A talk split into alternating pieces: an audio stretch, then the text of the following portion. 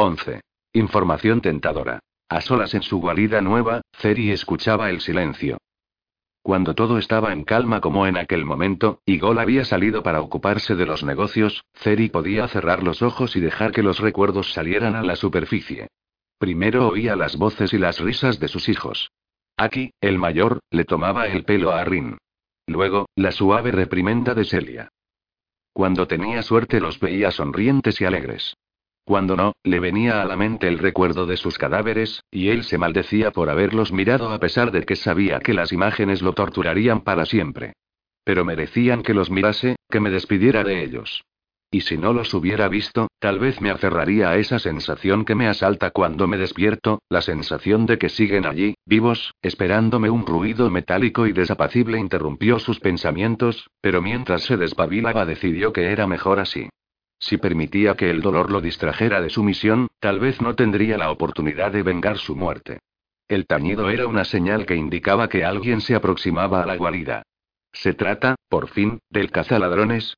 Ceri se levantó de su sillón y echó a andar despacio por la habitación.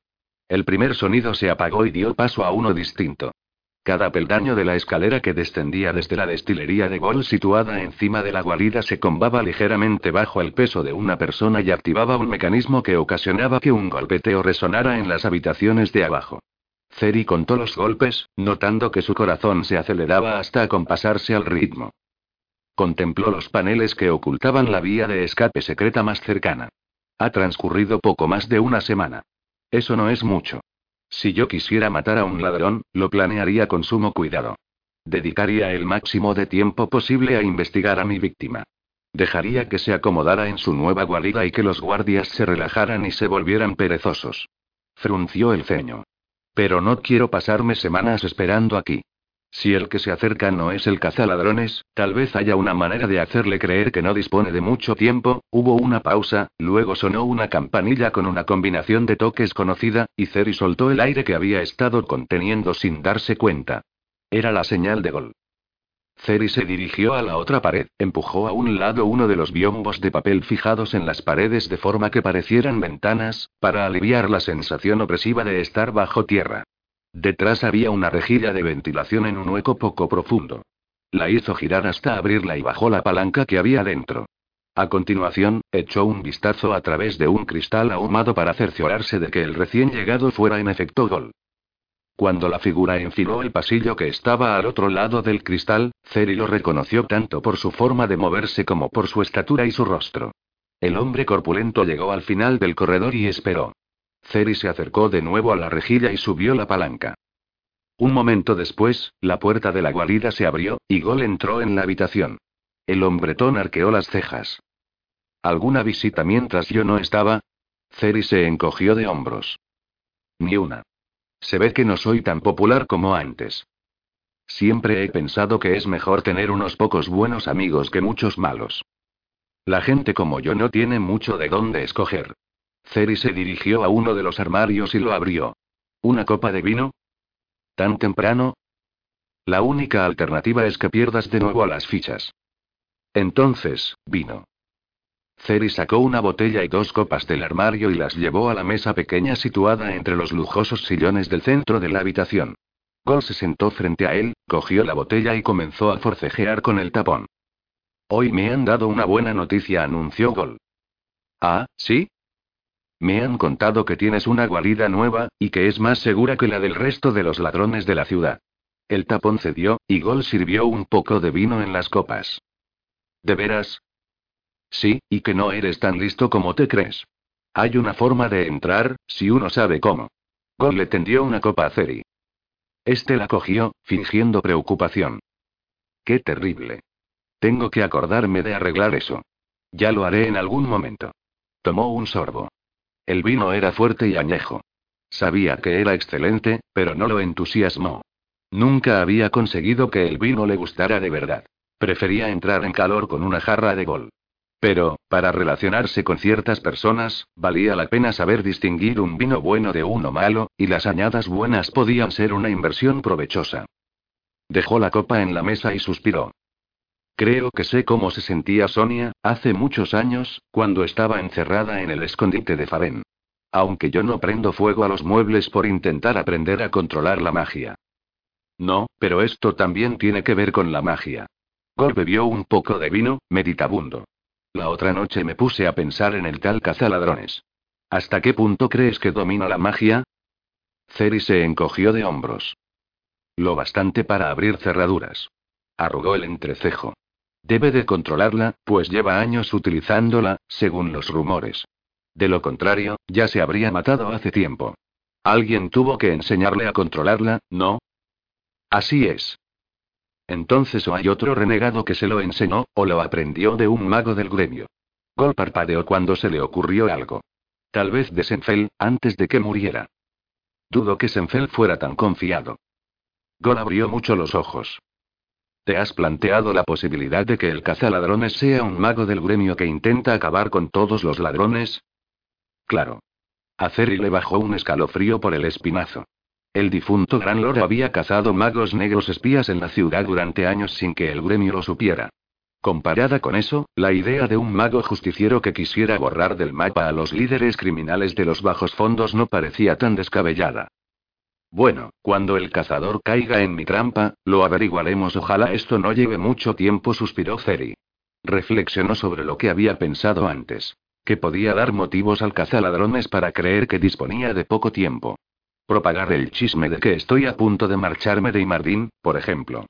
Sin embargo, un rumor así seguramente desalentaría al cazaladrones. El hombre debía de estar mentalizado para tomarse su tiempo, pues llevaba años asesinando ladrones. Tengo que ser un cebo paciente. Nadie atacará a un ladrón sin planearlo meticulosamente. ¿Había algún otro tipo de cebo que permitiera al cazaladrones obrar sin tanta cautela o paciencia, algo que pudiera guardarse en un sitio menos protegido sin dar lugar a sospechas? ¿Qué sentiría la tentación de cazar o robar un mago renegado y justiciero? La respuesta le llegó a Ceri con una oleada de emoción que lo hizo inspirar bruscamente. Conocimientos de magia. Irguió la espalda en su asiento. Si nuestro cazador es un mago renegado, debe de haber aprendido magia fuera del gremio. Incluso si perteneció al gremio en otro tiempo, debe de codiciar la gran cantidad de conocimientos que posee la asociación. Y, si es un mago justiciero del gremio, estará obligado a investigar y eliminar todo conocimiento de magia que caiga en malas manos. ¿Qué te pasa? preguntó Gol, mirando alrededor. ¿Se ha disparado una de las alarmas? No lo tranquilizó Ceri, pero creo que eso ya no importa. Se me ha ocurrido una manera incluso mejor, y más rápida, de incitar a nuestra presa de delatarse. Empezó a explicarlo y observó cómo la expresión de Gold pasaba de la sorpresa al entusiasmo y luego a la decepción. Pareces desilusionado, señaló Ceri. Gold se encogió de hombros y agitó una mano en dirección a la habitación. Supongo que ya no necesitaremos todo esto. Con todo el trabajo y el dinero que costó, además, lo construimos con tantos defectos que no podrás instalarte aquí más adelante. Es una pena. Ceri paseó la vista en torno a sí con aire reflexivo. Me temo que tienes razón. Tal vez cuando todo esto termine y la gente se haya olvidado del asunto, podamos reparar esos defectos. Pero, por lo pronto, no podemos guardar aquí nuestro nuevo cebo. Necesitamos un sitio menos seguro, para que él ataque antes. Supongo que lo mejor será que vaya a comprar libros de magia para ti, dijo Gol, dejando su copa. No te resultarán tan fáciles de encontrar. De ser así, no tendría sentido utilizarlos como cebo. Gol sonrió. Oh, no he dicho que vaya a conseguir libros auténticos. Mandaremos a hacer unos falsos. Eso llevaría tiempo. Quizá lo único que necesitemos sea difundir el rumor de que hay libros en alguna parte. ¿Crees que el cazaladrones se expondría a que su condición de mago saliera a la luz solo por un rumor sobre libros de magia? No investigará a menos que sepa que alguien los ha visto. De acuerdo, encarga unos falsos. Ceri torció el gesto. Pero, asegúrate de que no tarden tanto como los copistas de libros de verdad, o valdrá más que me quede aquí esperando a que el cazaladrones venga a por mí. Tamil le entregó su plato al esclavo y resistió el impulso de darse unas palmaditas de satisfacción en la barriga. Empezaba a gustarle la extraña manera en que se servían las comidas en Sachaca. Dejar que los invitados eligieran los alimentos de las fuentes que les ofrecían les permitía comer la cantidad que les apeteciera. Al principio, él se había sentido obligado a probar cada plato, pero advirtió que los otros comensales no hacían lo mismo, sino que adoptaban una actitud melindrosa que no parecía molestar al anfitrión. También reparó en que nadie hacía comentarios sobre la comida, lo que supuso un alivio para él, pues algunos de los platos estaban condimentados con especias tan picantes, o tan inesperadamente amargas o saladas, que no había sido capaz de terminarse lo que se había servido.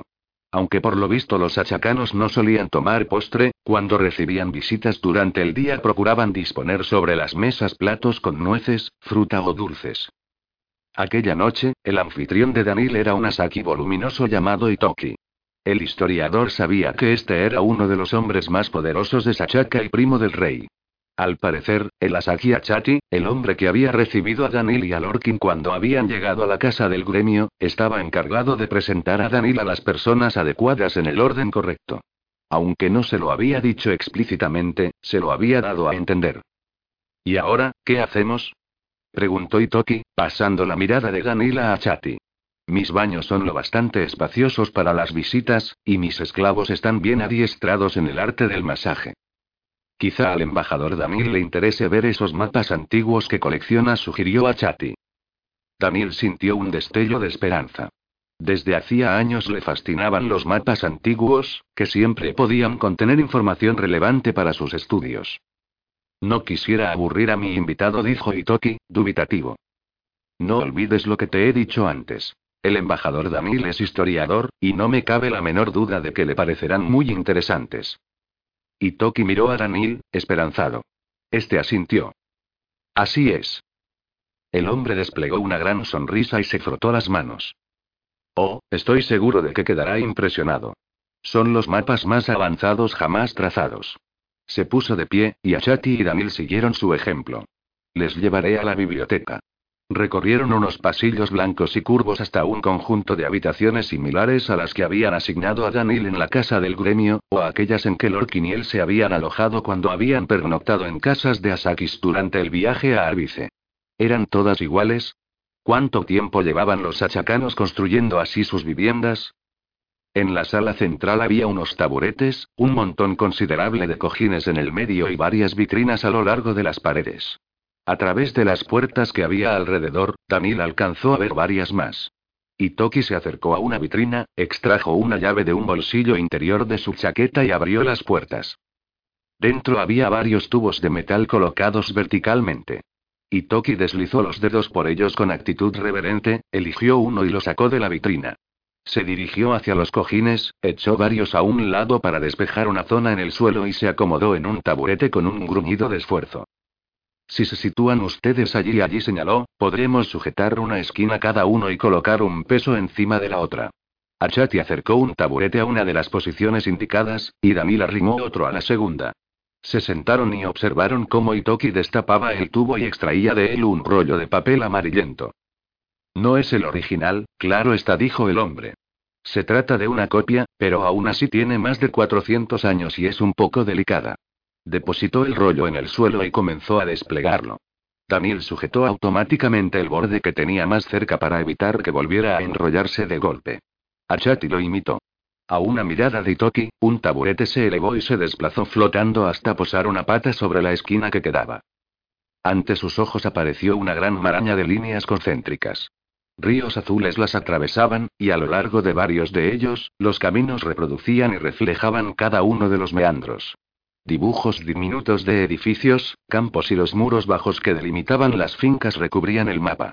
Curvas de nivel en un mapa de hace 400 años.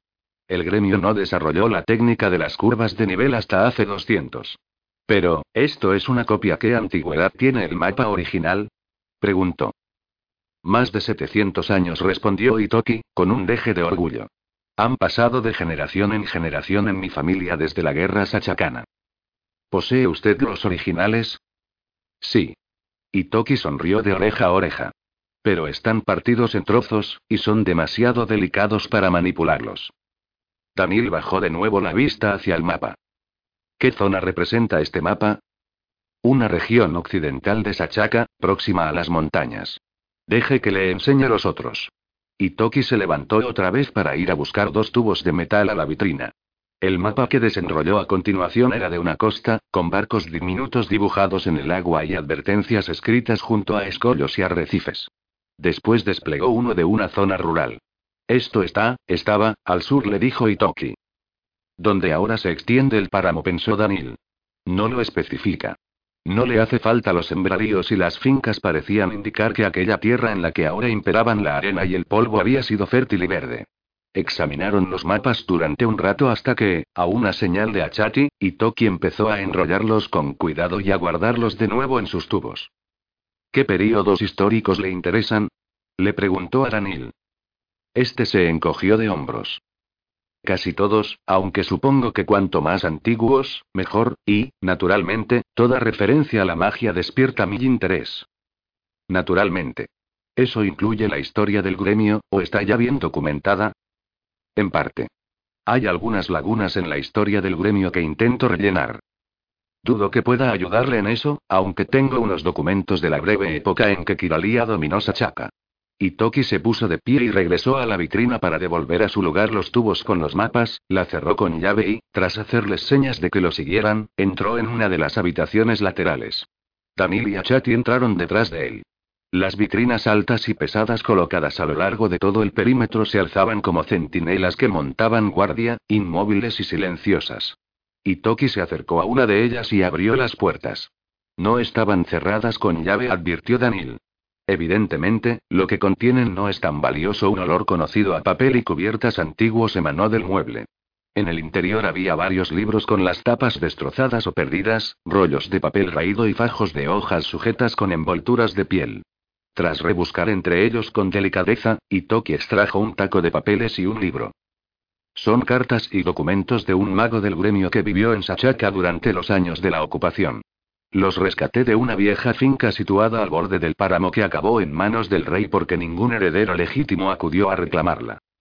Le entregó el libro a Danil, que lo abrió y pasó con cuidado las primeras páginas quebradizas. Al igual que muchos de los documentos antiguos de los magos kiralianos, contenían tanto listas de cuentas como entradas de un diario. Consciente de que los dos hombres lo miraban, comenzó a leer por encima. Propuesto que le vendiera nuestra casa. He rehusado, como es natural. El edificio pertenece a mi familia desde hace más de dos siglos. No obstante, la suma ofrecida era tentadora. Le he explicado que si no poseyéramos una casa en Imardín, perderíamos el derecho a usar los títulos de Lord y Lady. Él ha alegado que aquí en Sachaka la posesión de tierras es igual de importante para gozar de poder e influencia. Anil frunció el ceño. Esto se escribió después de la guerra, pero he aquí una referencia a un edificio de al menos 200 años de antigüedad que continúa en pie. Esto demuestra que Imardín no fue arrasada durante la guerra, como afirman nuestros libros de historia. El corazón le dio un vuelco. Alzó la vista hacia los dos achacanos. Era evidente que no podría leer el libro entero y tomar notas mientras ellos esperaban. ¿Les importa si copio este pasaje? preguntó. Itoki sacudió la cabeza. En absoluto. ¿Ha encontrado algo destacable? Sí. Daniel sacó su libreta y una barra de carboncillo que siempre llevaba envuelta en su túnica. Confirma una sospecha que tenía. ¿Qué sospecha? inquirió a Chati. Daniel hizo una pausa para transcribir el fragmento y levantó la mirada. Que no fue destruida en la guerra sachacana. Toki arqueó las cejas. Nunca había oído cosa parecida. Según nuestros historiadores, la batalla final se libró frente a las puertas, y nuestros ejércitos fueron derrotados. Daniel se quedó callado por un instante. ¿Ejércitos? ¿Había más de uno? Sí. Marcharon juntos hacia el enfrentamiento final.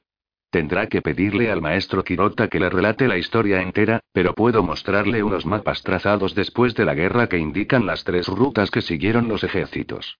Sin embargo, no son muy antiguos ni están relacionados con la magia. No, pero por lo que dice, creo que deben de ser muy interesantes. Cuando el hombre cogió el libro de manos de Daniel y lo guardó en la vitrina junto con el fajo de cartas, Daniel sintió una punzada de desilusión. Si durante el poco rato que había pasado en la biblioteca de aquel hombre había corroborado una idea que le rondaba la cabeza desde hacía años, ¿cuántas cosas más podía descubrir? Pero era tarde, y no quería abusar de la hospitalidad de su anfitrión. Además, el Asaki Achati sin duda quería volver a casa pronto. Tal vez pueda regresar aquí más adelante. Entonces el desánimo se apoderó de él. Pero no durante un tiempo, ya que antes tengo que visitar a todos los demás sachacanos poderosos que quieren conocer al nuevo embajador del gremio en Sachaka, pues no quiero dar la impresión de que muestro favoritismo hacia algunos. Maldita sea la política de este lugar. Haría lo posible por concertar otra visita. Entretanto, debía aprovechar cualquier oportunidad que se le presentara. Cuando el Asaki salió de la habitación para enseñarle los mapas de batalla, Danil aguantó la impaciencia y lo siguió. La sanadora Nikea se encontró con Sonia frente a la puerta del hospital. No se ha agenciado una habitación, maga negra Sonia dijo, sonriendo y dando media vuelta para guiarla hacia allí. Es pequeña, pero cabremos todos, un poco apretujados. ¿Todos? Nikea volvió la mirada hacia ella por encima del hombro. Sí. Algunos de los sanadores con que he hablado tienen anécdotas interesantes que creemos que usted debería oír de primera mano. Sonia contempló la espalda de la joven con una sonrisa irónica. Casi siempre es un alivio estar con una persona que no se siente intimidada o recelosa ante mí, pero también tiene sus inconvenientes. Preferiría que Nikea me lo hubiera consultado antes. No quiero que mucha gente sepa que estoy haciendo indagaciones sobre magos ricos que se relacionan con delincuentes. La habitación a la que la llevó la joven sanadora era un almacén estrecho, con unas reservas de material alarmantemente escasas. Había varias sillas colocadas a lo largo de las paredes. En vez de entrar, Nikea esperó a que otro sanador saliera al pasillo. Sanador Jejen, ¿puede usted reunir a los demás? Él asintió y se alejó a toda prisa. Regresó al cabo de unos minutos con cinco mujeres. Sonia advirtió que dos de ellas eran ayudantes. Después de que todos entraran en fila en la habitación y se sentaran, Nikea le hizo señas a Sonia para que los siguiera y, una vez dentro, cerró la puerta. Un globo de luz inundó el cuarto de una claridad intensa. Todos excepto Nikea miraban a Sonia con expectación. Muy bien, dijo Nikea. ¿Quién quiere ser el primero? Tras una breve pausa, una de las ayudantes carraspeó. Era Irala, una mujer callada de mediana edad, una ayudante eficiente, aunque a veces un poco fría con los pacientes. Empezaré yo, se ofreció. Posó la mirada de nuevo en Sonia. Ya es hora de que el gremio deje de hacer la vista gorda ante este problema. ¿A qué problema se refiere? preguntó Sonia. A la craña, y a los que la venden. Está por todas partes. En las casas dicen que se ha extendido como la peste desde las barriadas, pero por aquí afirman que son las casas las que la han propagado con el fin de controlar a los pobres y reducir su número. En realidad nadie sabe de dónde procede. Sin embargo, he oído rumores e historias que parecen indicar que quienes la venden son ricos y poderosos como los miembros de las casas, pero tienen sus orígenes en los bajos fondos. Yo he oído decir a muchos que los ladrones la están utilizando para adueñarse de la ciudad, añadió Jejen. Una persona me dijo que la importan unos extranjeros para debilitarnos con el objetivo de invadir Kiralia. Esa persona sospechaba de los elineos. Los demás sonrieron al oír esto. Era evidente que a ninguno de ellos le parecía creíble. ¿Alguno de ustedes sabe de algún aprendiz o mago que sea adicto a la craña, que no pueda dejar de consumirla? La otra ayudante y una de las sanadoras asintieron. Un, un pariente mío, dijo la ayudante, encogiéndose de hombros como para disculparse. Me hizo jurar que no se lo contaría a nadie, así que no mencionaré su nombre. Asegura que, por más que intenta aguantar, la necesidad no desaparece. Yo le digo que solo tiene que dejar la droga durante el tiempo suficiente para que su cuerpo sane del todo, pero no me hace caso. A Sonia le cayó el alma a los pies. ¿Sabes a quién le compra la craña? No, se niega a revelármelo por miedo a que interrumpa el suministro de alguna manera. La mujer arrugó el entrecejo. Y me ha comentado que el proveedor es un amigo suyo. Si tuviera que buscarse a otro, esa persona quizá le pediría algo más que dinero.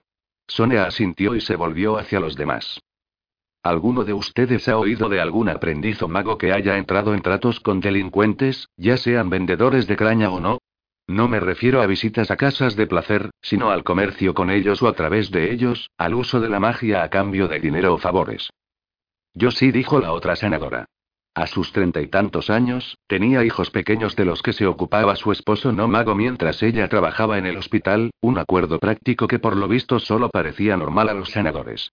Hace unos años, antes de casarme con Torken, un amigo al que conocía de mis tiempos de estudiante dejó de juntarse con nosotros, es decir, con mis amistades de la universidad. Prefería la compañía de unos amigos no magos de la ciudad, que se reunían en una de esas casas de placer. Nos dijo que no le interesaban las cosas que la gente compraba allí, sino únicamente el arreglo que tenía con los propietarios, algún tipo de trato importante. Nunca nos explicó en qué consistía. Ahora ni siquiera vive en el gremio. Se mudó a una casa en la ciudad y dedica todo su tiempo a ayudar a sus nuevos amigos. ¿Cree que está metido en algún negocio ilegal? Ella asintió. Pero no tengo pruebas. ¿Es adicto a la craña? La sanadora negó con la cabeza. Es demasiado inteligente para eso. Sonia frunció el ceño. Era una mala noticia, y a Regi le interesaría oírla, pero no demostraba que la craña se estuviera utilizando para incitar a los magos a involucrarse en actividades delictivas. Bueno, se sabe desde siempre que algunos aprendices de las casas se mezclan con ladrones, dijo una mujer delgada llamada Silia, una sanadora poderosa y hábil. ¿Pero son rumores o hay pruebas de ello? Inquirió Sonia. Nunca hay pruebas. Silia se encogió de hombros. Pero los aprendices jóvenes siempre se jactan de ello, a menudo para marcarse un farol a fin de ahorrarse problemas con sus compañeros, pero si uno indaga lo suficiente, descubre que siempre hay unos rumores más verosímiles que otros. Los demás movieron la cabeza afirmativamente. Algo hay de cierto en algunos de esos rumores con vino Jejen. El problema es que resulta complicado saber en cuáles. Entonces, ¿cree que la regla que prohíbe a aprendices y magos relacionarse con delincuentes o personajes desagradables tiene algún efecto sobre los aprendices de clase alta? Sí y no respondió Jejen. No cabe duda de que evita que algunos corran el riesgo, pero no disuade a los más insensatos, o a aquellos cuya familia ya está implicada en actos delictivos. Los demás asintieron en señal de conformidad, algunos con una sonrisa significativa. ¿Y si se aboliera esta norma, serían más los que caerían en la tentación? Los cinco se miraron entre sí. Probablemente dijo Silia, encogiéndose de hombros, puesto que los tentáculos de los ladrones llegan a todas las esferas, y son lo bastante ricos y poderosos para ofrecer un pago tentador. Pagar con craña, por ejemplo, agregó Irala. Cualquier norma que reduzca el número de aprendices y magos aficionados al juego, la bebida y la craña es buena, desde mi punto de vista, aseveró Jejen. Los demás emitieron sonidos de aprobación. Pero esa norma, tal como está redactada, es injusta e ineficaz, objetó Silia. No debe ser abolida, solo modificada. Mientras los cinco comenzaban a discutir cómo, algunos de ellos con vehemencia, un escalofrío recorrió a Sonia al caer en la cuenta de algo. Todos han estado pensando en el tema. Y lo han debatido. Los otros magos han reflexionado tanto sobre la norma. Todos hablan de ella, el corazón le dio un brinco. Sus opiniones son indicativas de lo que ocurriría si el gremio entero votara sobre la cuestión. Escuchó con atención, y mientras los demás hablaban empezó a concebir una nueva serie de preguntas que formularles. Aquel ejercicio para recabar información iba a resultar más útil de lo que había planeado o imaginado. 12. Descubrimientos. Mientras seguía al esclavo por un pasillo de la casa de la Sakitoki, Lorkin respiró hondo y exhaló despacio. A pesar de todo lo que le había explicado su amigo Perler, seguía sin estar totalmente seguro de cómo debía comportarse en presencia de los Asakis. Su condición de magos y terratenientes les confería la posición social más alta en la sociedad sachacana, aparte de la del rey. Un mago que no poseía tierras pero era heredero de un Asaki tenía un grado inmediatamente inferior al de los Asakis. Más abajo en la escala social estaban los magos que no eran herederos, y más abajo aún, los no magos libres. Unos y otros dependían de los Asakis tanto para ganarse la vida como para concertar tratos comerciales o matrimonios. Si a los achacanos de clase baja se les asignaban cargos importantes como el puesto de maestro de la guerra que ejercía el maestro Kirota, aumentaban lo bastante de categoría para codearse con hombres poderosos. Danil no poseía tierras, pero su cargo de embajador elevaba su posición social hasta tal punto que los Asakis podían relacionarse con él. Lorkin, en cambio, no era más que un ayudante, lo que lo situaba a un nivel ligeramente inferior al de un mago sachacano que no fuera heredero, pues carecía de conocimientos de magia negra. Perler le había advertido que algunos sachacanos consideraban que el papel de un ayudante no era mucho mejor que el de un criado, y de hecho lo habían tratado con menos respeto que a un no mago libre. El Asaki Toki es uno de los hombres más poderosos de Sachaka. No tengo idea de cómo comportarme delante de él. Por si fuera poco, sigo sin asumir el hecho de que estos hombres son magos negros que sin duda poseen un poder mágico inmenso y seguramente podrían reducirme a cenizas si los ofendiera de algún modo. El esclavo llegó al final del pasillo, dio unos pasos hacia el interior de la habitación y se dejó caer en el suelo. Lorkin notó un nudo en el estómago y un hormigueo incómodo que le subía por la espalda.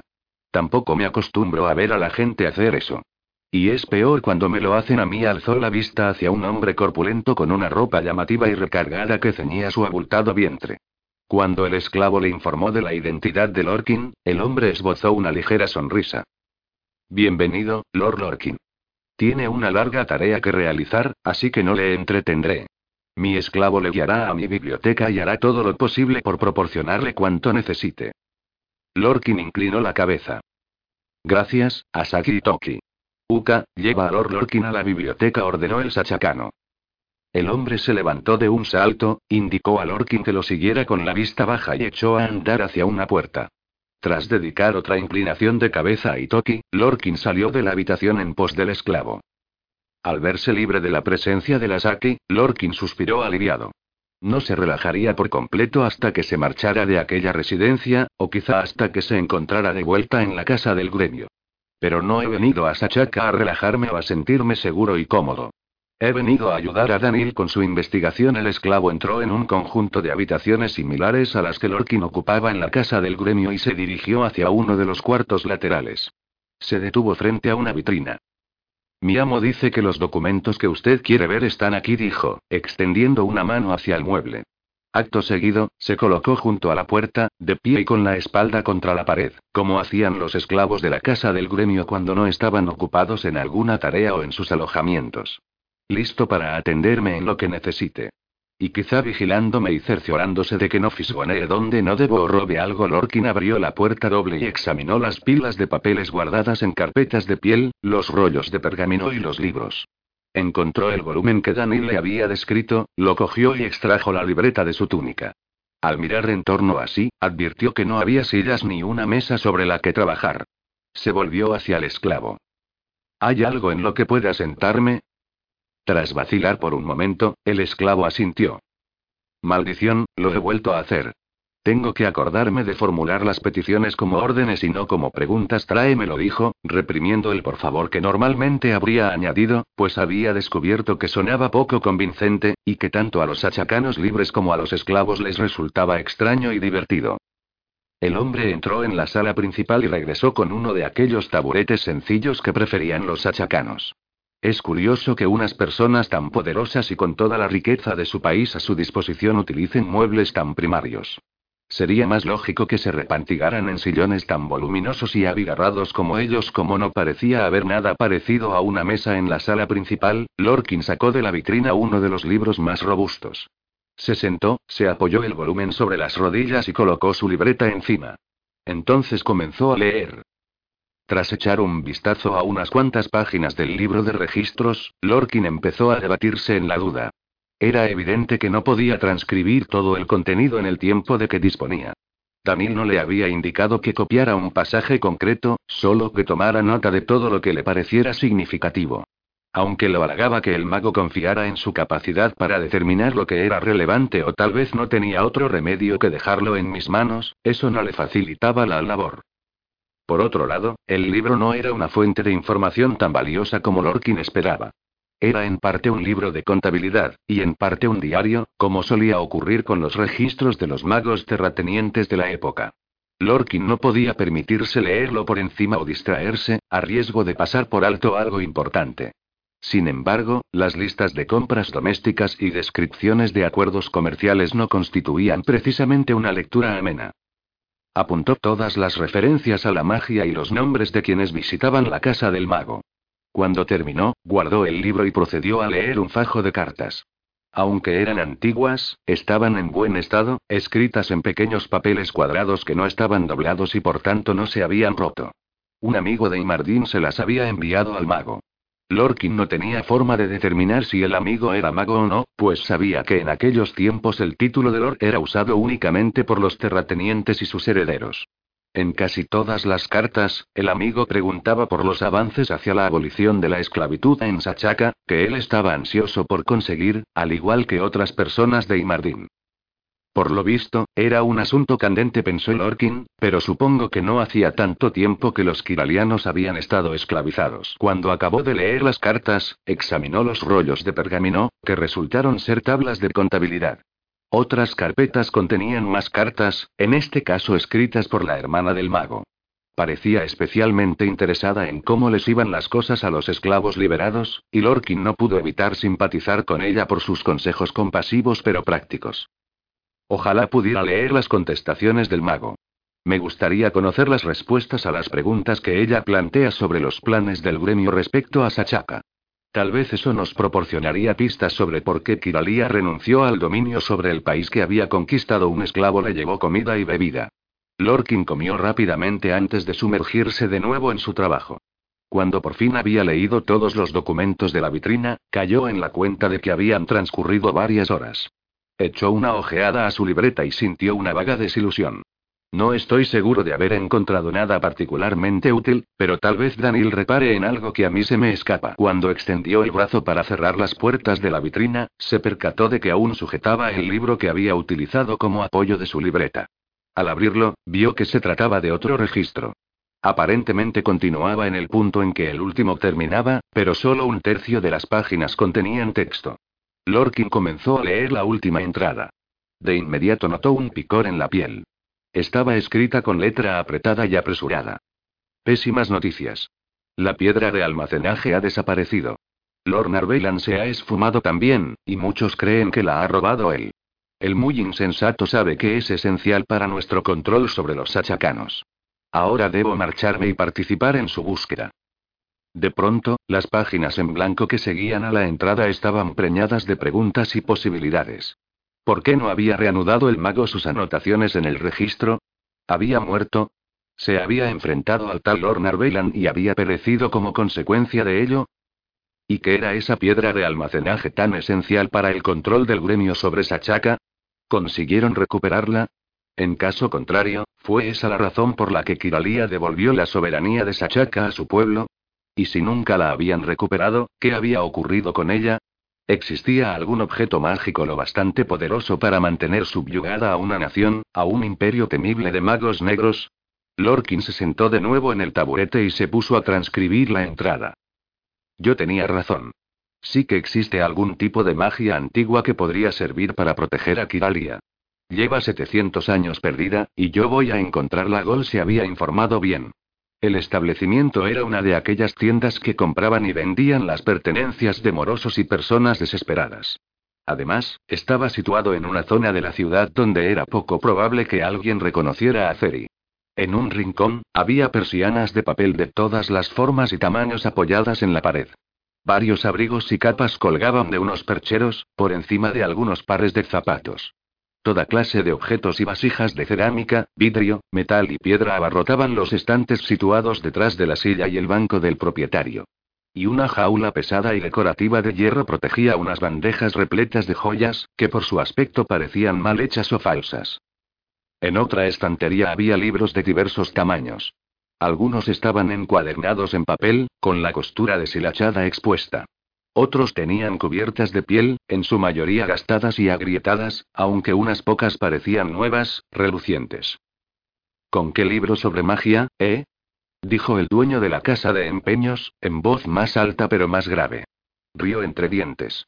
Recibo alguno de vez en cuando. Oh, aquí no encontrará usted ninguno, joven. Ceri se volvió hacia él. La sonrisa del hombre flaqueó por un momento cuando él cayó en la cuenta de su error. ¿El gremio se los lleva? preguntó Ceri. El hombre sacudió la cabeza. No, la guardia viene de cuando en cuando para echar un vistazo, pero no soy tan tonto para dejar algo así a la vista. Y los libros duran muy poco. Entran y salen. Mis clientes habituales saben que tienen que venir deprisa cuando les aviso que me ha llegado algo, si no quieren que lo compre otro. ¿Puedo preguntarle cómo los consigue, si no es indiscreción? El hombre se encogió de hombros. En general se los compro a aprendices, los que proceden de esta zona. Por algún motivo no pueden enviar dinero directamente a sus familias, así que roban libros, me los venden y yo entrego el dinero. Y cobra una comisión por ello, apostilló Ceri. El hombre negó con la cabeza. Oh, gano lo suficiente vendiéndolos. Trato bien a mis aprendices, porque hay muchas otras personas a las que podrían acudir si no lo hiciera. Frunció el ceño. Bueno, no faltan los que intentan convencerme de que entregue el dinero a vendedores de carroña, pero no doy el brazo a torcer. Son mala gente. No quiero tener nada que ver con ellos. Yo tampoco contestó Ceri. ¿Cómo sabe si un libro es auténtico o una falsificación? El hombre irguió la espalda. Por mis muchos años de experiencia. Y por los dos que pasé trabajando en el gremio. ¿En serio? ¿Trabajó para el gremio? Ceri se inclinó hacia él. ¿Y por qué lo despidieron? El hombre cruzó los brazos. ¿Cuándo he dicho que me despidieran? Ceri miró al hombre con severidad. ¿Me está diciendo que dejó voluntariamente un trabajo como ese? El vendedor vaciló por un momento y se encogió de hombros. No me gustaba que me dieran órdenes todo el rato. Como decía mi difunta esposa, eso no es para todo el mundo. Makin el comprador es un nombre que me sienta mejor. Prefiero hacer mi propia fortuna que hacerles la cena o la cama a otros. Soltó una risita. De acuerdo, dijo Ceri. Creo que yo tampoco lo soportaría. En fin, ¿cuándo cree que conseguirá libros nuevos? ¿Y qué tipo de libros puedo comprar? A Makin le brillaron los ojos de satisfacción. Llegan cuando llegan. A veces hay que esperar días, a veces semanas. Puedo pedir a mis aprendices que intenten robar lo que usted quiera, pero eso no siempre es posible, y suele llevar más tiempo.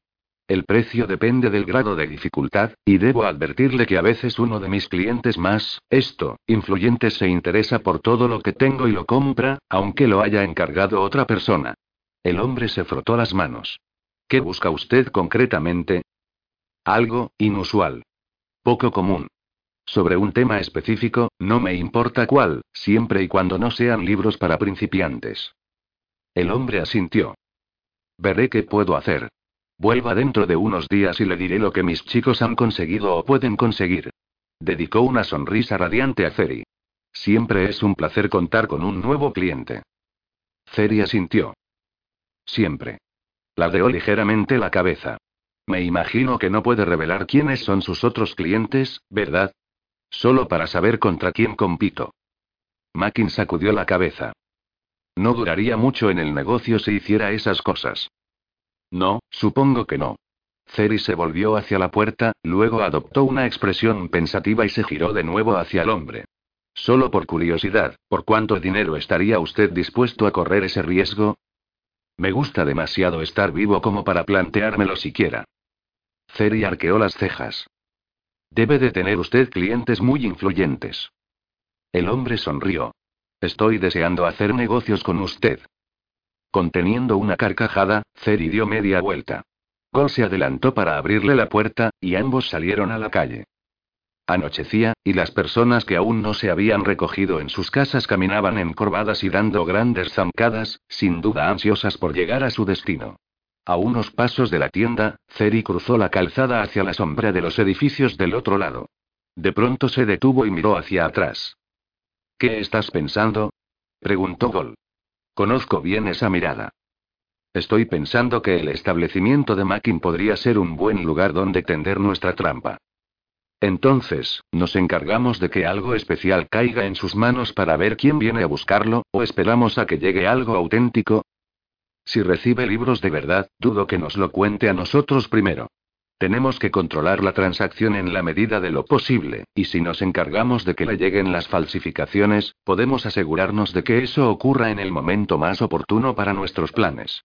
Por otra parte, necesitamos que nuestra presa se vea en la necesidad de utilizar la magia para conseguir esos libros. Me pregunto si, Mackin dice que los guarda en un sitio oculto. Una caja de seguridad, tal vez. Lo averiguaré. Todo nos resultará más fácil si tenemos la certeza de que Mackin no venderá los libros a nadie más. Con un poco de suerte, eso obligaría al cazador a entrar por la fuerza para cogerlos. Y a usar la magia. Ceria sintió. Necesitaremos un lugar seguro desde donde observar. Y cerciórate de que podamos huir si las cosas salen mal o Mackin se da cuenta de lo que está pasando. Gol hizo un gesto afirmativo. Estudiaré el asunto.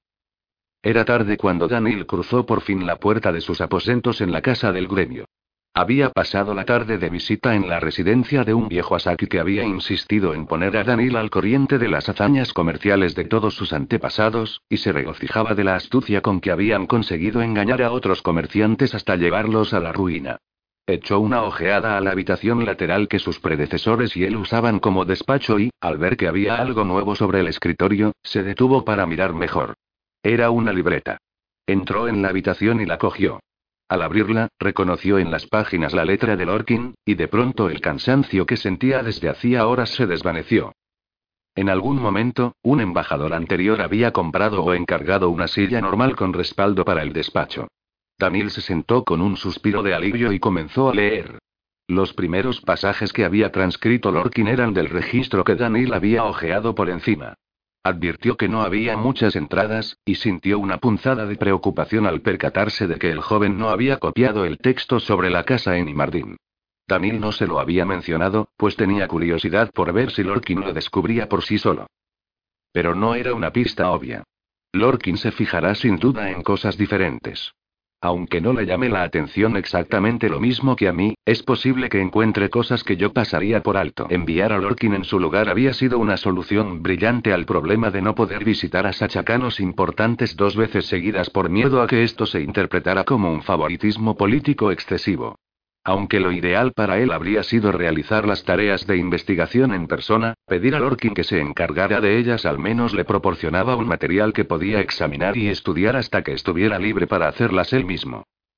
Conforme avanzaba en la lectura, su entusiasmo por disponer de información nueva decayó poco a poco. Allí había pocas cosas aprovechables. De pronto, la letra de Lorkin se tornaba más gruesa y angular, y una palabra aparecía subrayada varias veces. Daniel leyó y releyó la transcripción, y las conjeturas de Lorkin le levantaron el ánimo de nuevo. Lorkin tiene razón. Salta a la vista que la piedra de almacenaje que se menciona aquí es importante. Aunque él da por sentado que se trata de un instrumento mágico, podría ser un objeto de valor político, algo que evidenciara el poder de su poseedor, como el anillo de un rey o el tesoro de un líder religioso. El nombre de Narvelan le resultaba familiar, pero no conseguía recordar por qué. Se frotó la frente y cayó en la cuenta de que la cabeza le dolía cada vez más y tenía sed. La cena estaba excesivamente salada, y la única bebida que se servía era vino.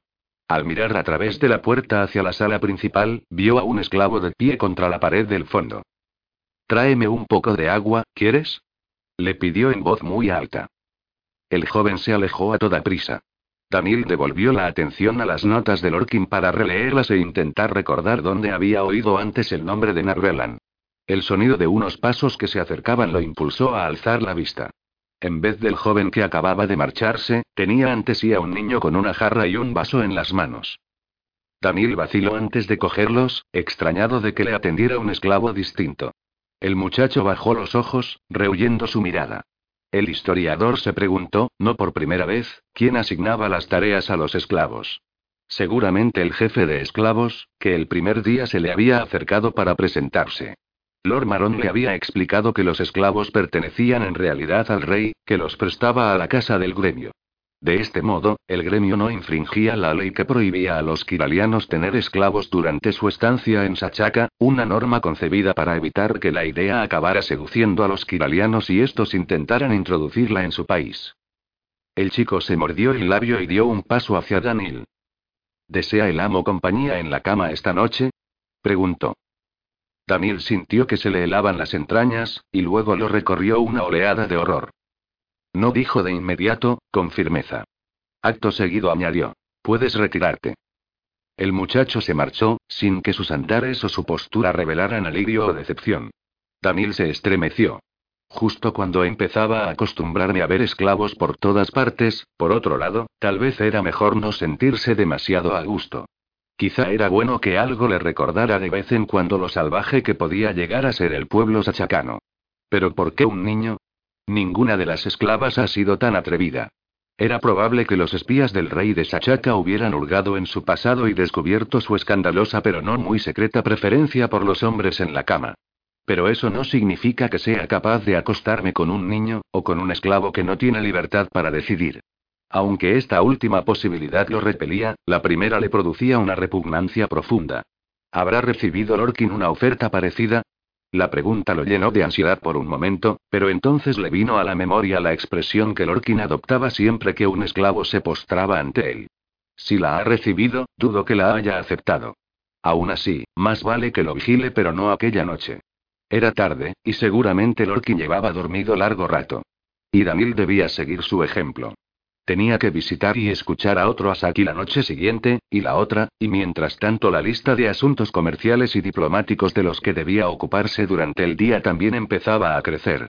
Sin embargo, cuando por fin se tendió en la cama, soñó que discutía con Tayen, que de algún modo se había convertido en un Asaki Sachakano, sobre los esclavos increíblemente apuestos que poseía.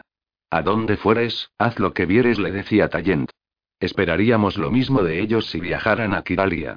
Y no olvides que no soy el primer mago del gremio que tiene esclavos. Recuérdalo por la mañana. 13. La trampa. Cuando el carruaje se detuvo frente a la puerta de la casa de Regin, Sonia sintió que cierta renuencia se adueñaba de ella. Permaneció sentada mientras se agolpaban en su mente recuerdos de cuando se encontraba en las entrañas de la universidad, a altas horas de la noche, agotada e indefensa ante los malos tratos de un aprendiz joven y sus amigos. Luego le vino a la memoria la imagen de ese mismo aprendiz retrocediendo ante un Ichan y Sachakano, tras haberse ofrecido como cebo para una trampa que podría haber salido mal. Y sus palabras. Si salgo vivo de todo esto, intentaré compensarte. ¿Lo había hecho? Ella negó con la cabeza. Después de la guerra, muchas de las casas poderosas de Imardín estaban ansiosas por reponer a los miembros de la familia que habían muerto en batalla, pues sabían que cuantos más magos tuviera una casa, mayor era su prestigio. Regin se había casado poco después de graduarse, y, según los cotilleos sobre el gremio, no le gustaba mucho la esposa que su familia había elegido para él. No le había hecho nada malo a Sonia desde su primera época en la universidad. No había vuelto a gastarle bromas pesadas propias de un aprendiz, desde luego, pero tampoco le había jugado malas pasadas cuando ambos ya eran adultos. Habían transcurrido 20 años, así que ¿por qué tenía ella tan pocas ganas de reunirse con Regin en su casa? ¿Seguía recelando de él, o le preocupaba mostrarse brusca por la aversión y la desconfianza que Regin le inspiraba desde hacía mucho tiempo? Era infantil guardarle rencor por lo que le había hecho cuando era joven e irreflexivo. Roten tenía razón cuando decía que Regin había madurado y se había convertido en un hombre sensato. Pero es tan difícil librarse de un viejo hábito como de una mancha vieja, pensó. Se obligó a levantarse y a apearse del carruaje. Como de costumbre, se detuvo por un momento para echar un vistazo alrededor. No se le presentaba a menudo la ocasión de contemplar las calles de la ciudad. Naturalmente, aquella calle formaba parte del círculo interno, pues la familia y la casa de Regin eran antiguas y poderosas, y solo los más ricos e influyentes podían permitirse vivir tan cerca del palacio. Su aspecto era muy similar al que habían ofrecido siempre las calles del círculo interno, con edificios de dos y tres plantas, muchos de ellos con rastros sutiles de reparaciones, o con fachadas totalmente nuevas, construidas poco después de la invasión Ichani. Sonia dirigió su atención a las personas que caminaban por la calle. Algunos hombres y mujeres que paseaban con paso tranquilo, con ropajes que evidenciaban su elevada posición, y un mago. Los demás eran criados. Entonces reparó en un grupo de cuatro hombres que salían de un edificio, al final de la calle, y subían a un coche. Aunque llevaban atuendos elegantes y caros, algo en su estatura y sus movimientos dejaba traslucir la fanfarronería y la brutalidad de las bandas callejeras. Quizás sean imaginaciones mías, se dijo. Podría estar estableciendo asociaciones solo porque he oído a Regin hablar mucho últimamente de los contactos de las casas con delincuentes. Se volvió hacia la casa de Regin, se acercó y llamó a la puerta. Un momento después, la puerta se abrió y un criado delgado con cara de pocos amigos le dedicó una acentuada reverencia. Maga Negra Sonia dijo en una voz inesperadamente profunda. Lord Regin la espera. La acompañaré hasta él. Gracias, respondió ella. El sirviente la guió a través de un amplio vestíbulo y subió por una escalinata curva. Cruzaron una sala y entraron en una estancia espaciosa repleta de sillas acolchadas, bañada en la luz del sol que entraba a raudales por los altos ventanales de un costado. La tapicería de las sillas, la pintura de las paredes y las persianas de papel eran de colores vivos y discordantes. Dos personas se levantaron de sus asientos. Regin y una mujer que Sonia supuso que era su esposa. Esta se le acercó con los brazos abiertos como si pretendiera estrechar a su visita entre ellos, pero en el último momento entrelazó las manos. Maga negra Sonia. exclamó. Es un gran honor recibirla en nuestro hogar. Te presento a Winina, mi esposa, dijo Regin. Es un placer conocerla, dijo Sonia. La mujer desplegó una sonrisa radiante.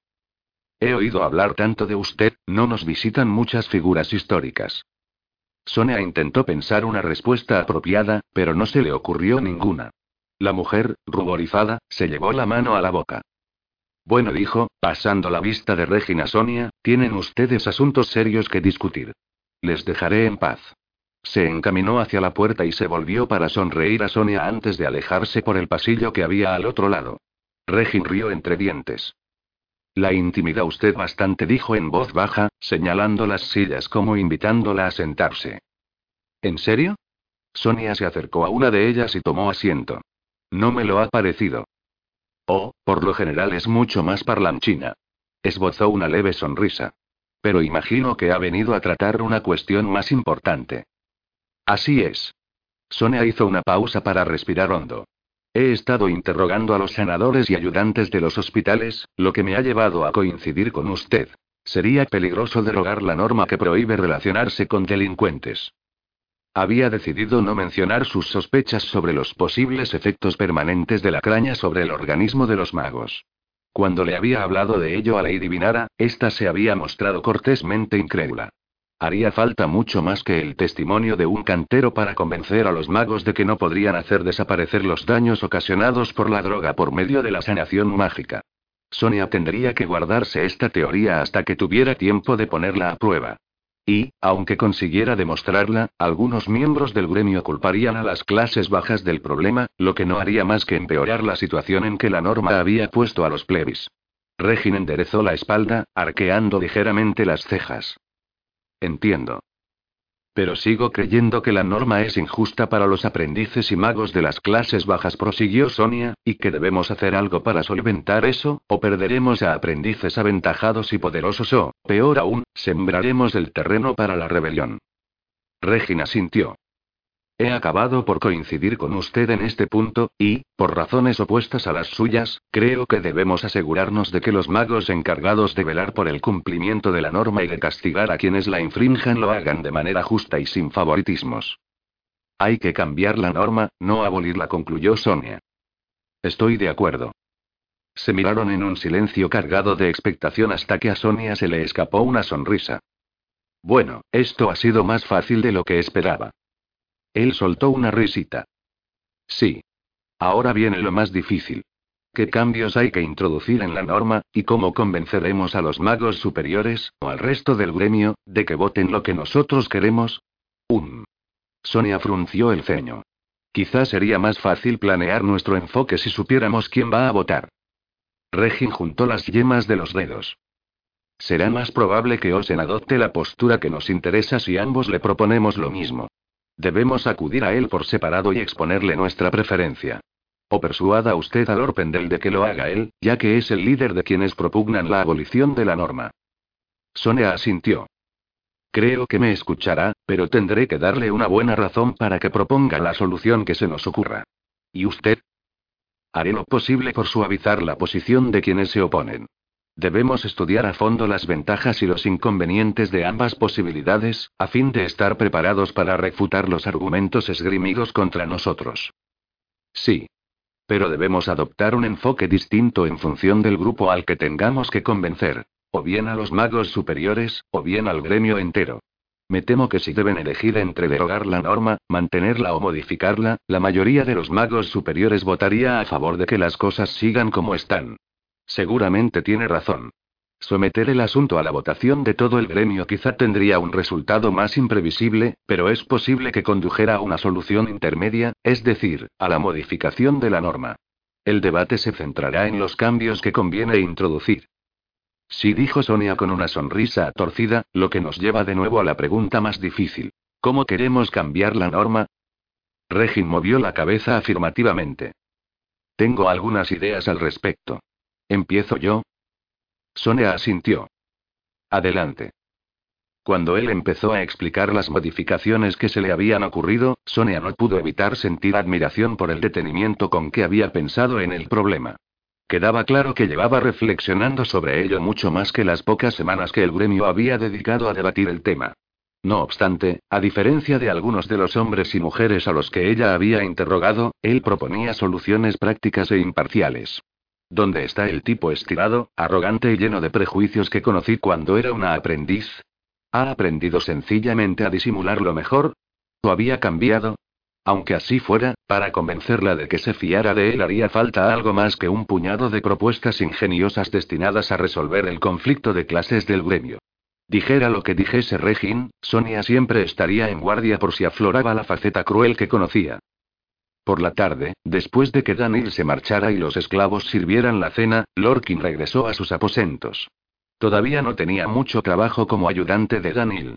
No había salido de la casa del gremio, salvo para visitar la residencia de las Akitoki. Daniel solo podía delegar en Lorkin una pequeña parte de las tareas que tenía que realizar durante el día. Se pasaba las tardes leyendo o interrogando a los esclavos. Esto último estaba resultándole más difícil de lo que esperaba. Aunque los esclavos siempre respondían a sus preguntas, se limitaban a darle el mínimo de información posible. Cuando les preguntaba si había algo más que debiera saber, se mostraban confundidos y nerviosos. Por otro lado, probablemente es imposible que sepan qué necesito saber, pensó. Y se resisten a intentar adivinarlo por temor a equivocarse y hacerme enfadar. Seguramente la iniciativa es una cualidad poco apreciada en los esclavos. Intuía que la joven de ojos negros que lo había acompañado a su habitación la primera noche Tibara podía ser más receptiva, aunque no estaba seguro de por qué. Sin embargo, no había vuelto a servirlo desde entonces. Como aquella noche él no tenía nada urgente que hacer, le había pedido al esclavo que lo atendía que la hiciera venir. Seguro que todos creerán que quiero llevármela a la cama, se dijo al recordar el malentendido de la primera noche. Y la propia Tibara, también. Tendré que convencerla de que esa no es mi intención. ¿Habrá alguna manera de animarla a hablar sin tapujos? Miró en torno a sí, y sus ojos se posaron en el aparador que contenía vino y copas para su uso privado o para agasajar a las visitas. Antes de que pudiera cruzar la habitación para cogerlos, vio que algo se movía en la puerta. Tibara entró, se le acercó y se detuvo a unos pasos de distancia para postrarse. Levántate, Tibara le dijo Lorkin. Ella se puso de pie, con la vista clavada en el suelo. Tenía el rostro inexpresivo, y a él le pareció que estaba tensa, aunque tal vez fuera producto de su imaginación. Tráeme vino y dos copas ordenó. Tibara obedeció con movimientos rápidos pero elegantes. Él se sentó a esperarla en uno de los taburetes del centro de la habitación. La chica depositó las copas y una botella en el suelo y se arrodilló junto a ellas. Ábrela, le indicó él. Y llena las dos copas. Una es para ti.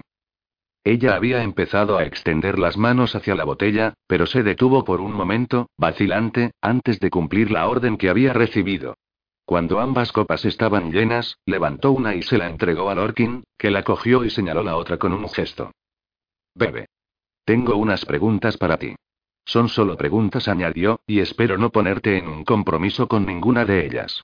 Si te pregunto algo que puede acarrearte problemas, avísame en lugar de responder. Ella miró la copa y la recogió con una renuencia evidente. Lorkin tomó un sorbo.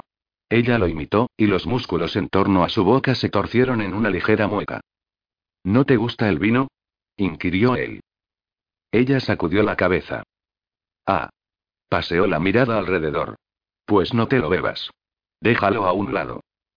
Con una demanda repugnancia manifiesta, Tibara estiró el brazo para dejar la copa lo más lejos posible de su cuerpo.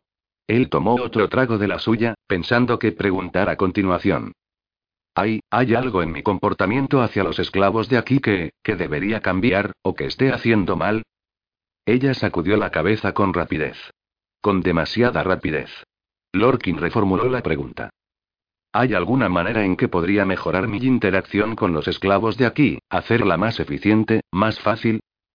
Meneó la cabeza de nuevo, pero no tan deprisa como antes. ¿Quedo como un completo idiota cuando interactúo con los esclavos? Un amago de sonrisa casi imperceptible asomó a los labios de Tibara, que negó con la cabeza otra vez. Has dudado, señaló Lorkin, inclinándose hacia ella. De modo que hay algo, ¿verdad? No quedo como un idiota, pero hago algo innecesario o absurdo, ¿no es así? Ella se quedó callada por un instante y se encogió de hombros. ¿De qué se trata? insistió Lorkin. No hace falta que nos dé las gracias, dijo. Su voz melódica y áspera fue toda una revelación después de todos sus gestos en silencio. Un escalofrío le bajó a Lorkin por la espalda. Si no fuera una esclava, la encontraría de lo más fascinante. Y si no fuera vestida con ese horrible manto, seguramente también me parecería bastante atractiva, pero no la había mandado llamar para cortejarla. Ah, dijo. Es una costumbre, algo que consideramos de buena educación en Kiralia. Pero si facilita las cosas, dejaré de hacerlo. Ella asintió. ¿Y ahora, qué? Aparte de dar las gracias innecesariamente a los esclavos, ¿hay algo más que Danilo y yo hagamos que nos haga parecer ridículos a ojos de los achacanos libres? La chica frunció el entrecejo y abrió la boca, pero entonces se quedó petrificada. Lorkin advirtió que ella arrastraba la mirada por el suelo hasta posarla en los pies de él, antes de apartarla. Tiene miedo de cómo reaccionaré a su respuesta. No me enfadaré por oír la verdad, Tibara le aseguró con suavidad. Puede sernos muy útil. Ella tragó saliva e inclinó aún más la cabeza. Perderán prestigio si no se acuestan con una esclava.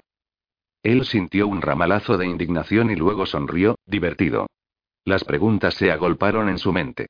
¿Les importaba a Danil y a él perder prestigio por esa razón? ¿Debía importarles? Por otra parte, ¿cuánto podía perjudicarlos su inacción? Los embajadores anteriores del gremio y sus ayudantes se habían ido a la cama con esclavos allí. Y, lo que era más importante, ¿cómo se enterarían los achacanos libres de si el nuevo embajador del gremio y su ayudante se iban a la cama con esclavas o no? Es evidente que dicha información no se guarda en secreto. Los esclavos de esta casa pertenecen al rey Sachacano, después de todo. Sería una tontería suponer que nuestra vida de alcoba no sería objeto de comentarios y críticas. Se le escapó una sonrisa al imaginar a todos aquellos sachacanos poderosos cotilleando como viejas. Debía averiguar cuáles eran las consecuencias posibles mientras Tibara estuviera dispuesta a hablar. ¿Hasta qué punto perderíamos prestigio? preguntó. Ella sacudió la cabeza. No estoy segura. Solo sé que les respetarían menos.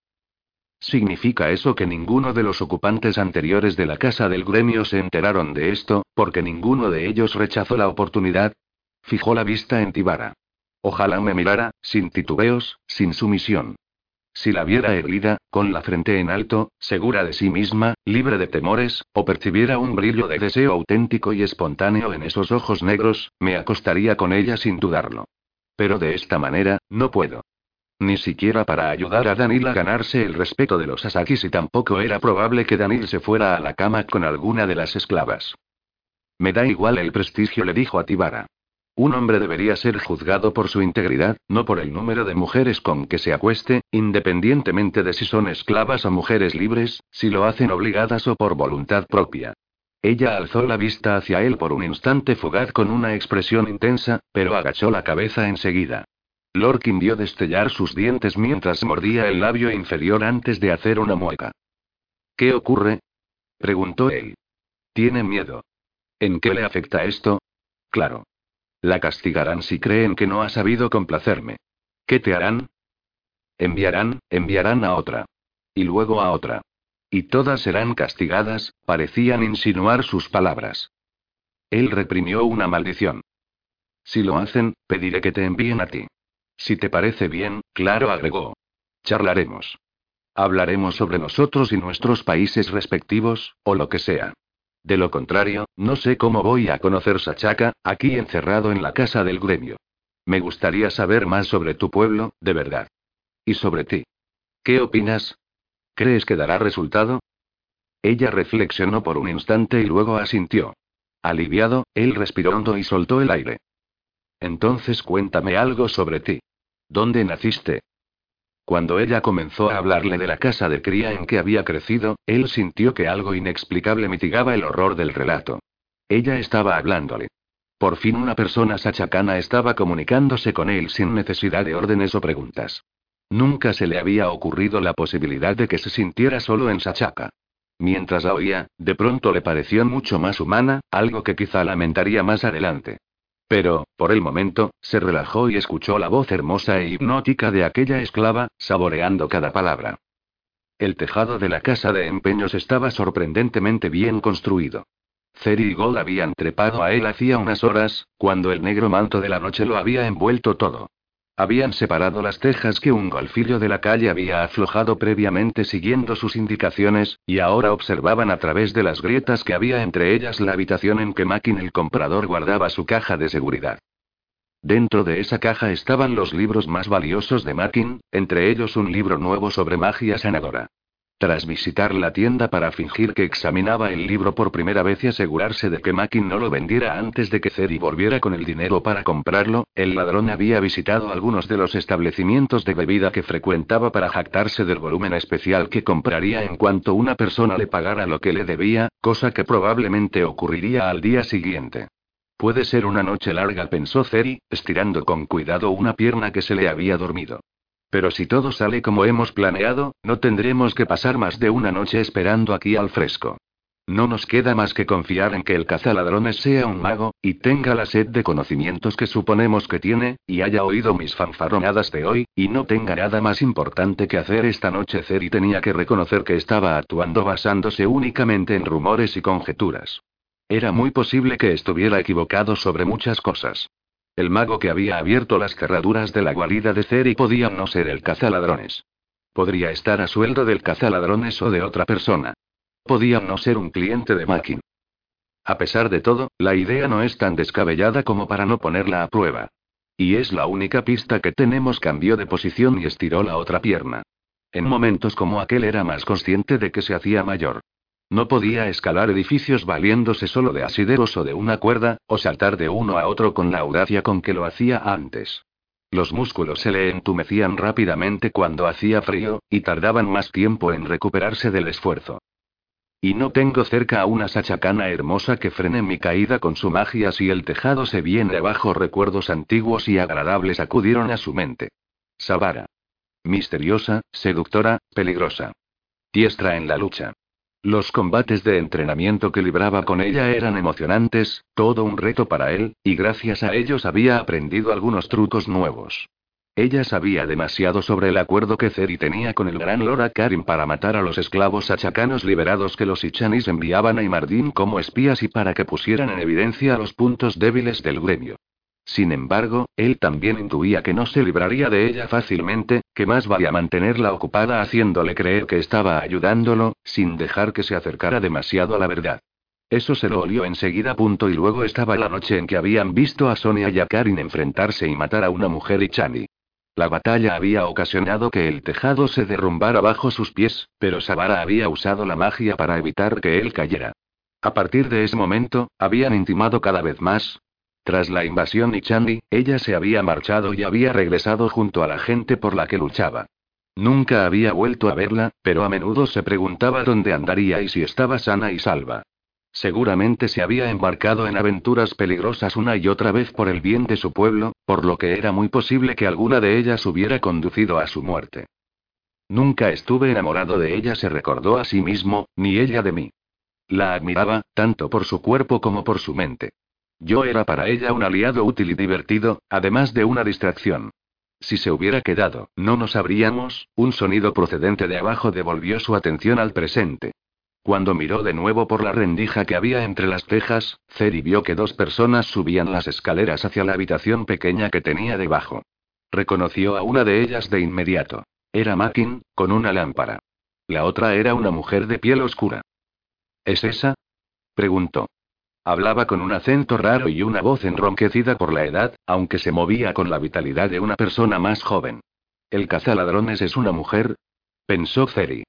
Qué interesante.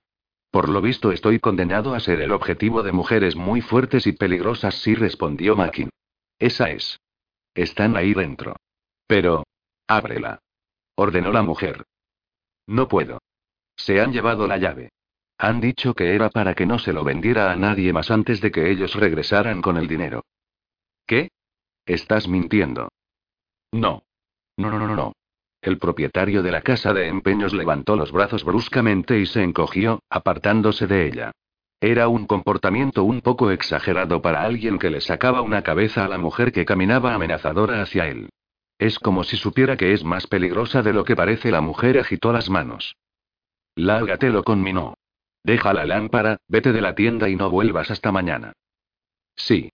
Gracias. Siento no poder, fuera. El hombre bajó las escaleras a toda velocidad, como si lo persiguiera una bestia salvaje. La mujer esperó, escuchando los pasos de Makin. El sonido de la puerta de la tienda al cerrarse de golpe retumbó por todo el edificio y llegó hasta los oídos de Ceri. La mujer se volvió hacia la caja de seguridad e irguió la espalda. Se acercó despacio, se puso en cuclillas ante ella y se quedó inmóvil. Aunque Ceri no alcanzaba a verle la cara, advirtió que sus hombros subían y bajaban al compás de su respiración profunda. Al cabo de un momento, la cerradura se abrió con un chasquido. Gol soltó un grito ahogado. Ceri sonrió con aire sombrío. Las cerraduras no se abren solas. Tiene que haber utilizado magia. Es la prueba que necesitaba de que hay una renegada en la ciudad. Por otra parte, eso no demostraba que ella fuera el cazaladrones, pero ¿y si lo era? Un escalofrío recorrió la espalda de Ceri al pensarlo. ¿La mujer que estaba ahí abajo era realmente la asesina de tantos ladrones? Ahora estaba examinando los libros que contenía la caja de seguridad. Reconoció el que versaba sobre magia. La mujer lo abrió, lo ojeó y, refunfuñando, lo tiró a un lado. Cogió otro volumen y lo inspeccionó también. Cuando los hubo visto todos, se irguió lentamente. Apretó los puños y pronunció una palabra extraña. ¿Qué ha dicho? Ceri frunció el ceño. Un momento. Habla un idioma diferente. Es extranjera. Pero no había hablado lo suficiente para que él reconociera el idioma o incluso el acento. Si al menos dijera algo más, una frase entera, no solo una palabrota, pero la mujer permaneció callada. Se levantó y volvió la espalda a la caja de seguridad y a su contenido, que había quedado desperdigado por la habitación. Echó a andar, llegó a la escalera y desapareció en la oscuridad de la tienda en la planta baja. Sonó otro portazo, seguido de unos pasos débiles que se alejaron por la calle. Ceri se quedó quieto y en silencio para asegurarse de que si alguien había oído gritar a la mujer, perdiera el interés y dejara de observar la tienda. Reflexionó sobre su plan. Tenemos la información que necesitábamos. La única sorpresa es que el mago es una mujer extranjera. Eso no la hace menos peligrosa, sea o no el cazaladrones. Y si hay magos extranjeros estableciéndose en Imardín, no me cabe duda de que Sonia debe saberlo. ¿Y es que Jin? ¿Debía contárselo también al otro ladrón? No tengo pruebas de que ella sea el cazaladrones, solo de que es la maga renegada. Prefiero que Jin no sepa que sigo teniendo trato con Sonia. Si el gremio captura a esta mujer, le leerán la mente y averiguarán de una vez por todas si es la asesina. Si no lo es, no hay nada que contarle a Skellin y si lo era, bueno, en cuanto el gremio descubriera la renegada y se encargara de ella, ya no habría un cazaladrones del que preocuparse.